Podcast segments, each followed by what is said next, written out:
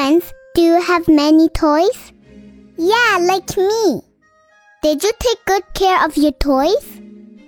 Today, I'm gonna tell the story about the Great Toy Escape. Andy's toys love to play, but Andy's grow up. He doesn't play with his toys anymore. The toys have to find a new home. They climbed into a car. The car goes to Sunnyside Daycare. Sunnyside is full of toys.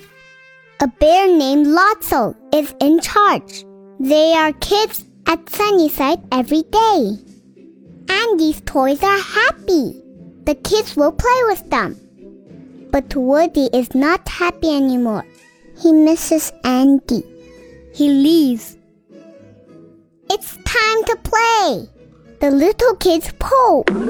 They throw. They yell. The toys don't like it. The toys want to go home. But the door is locked. Lotso is mean. He will not let Andy's toys leave. Lotso and his gun locked up toys. Then Woody comes back. He has a plan. They will escape. That night, Woody and Slinky steal the key. The toy sneaks outside. They don't make a sound. The toys try to escape.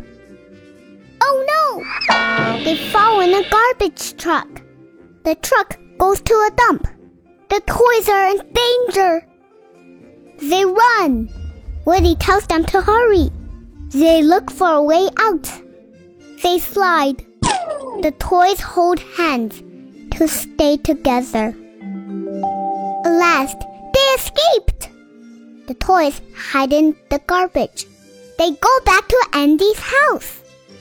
The toys are safe. They are happy to be home. Andy finds a new owner for toys. She loves to play. Toys love their new home. Hi, friends. Remember to be nice to your toys. Subscribe to our channel. I will tell you more stories. See you next time.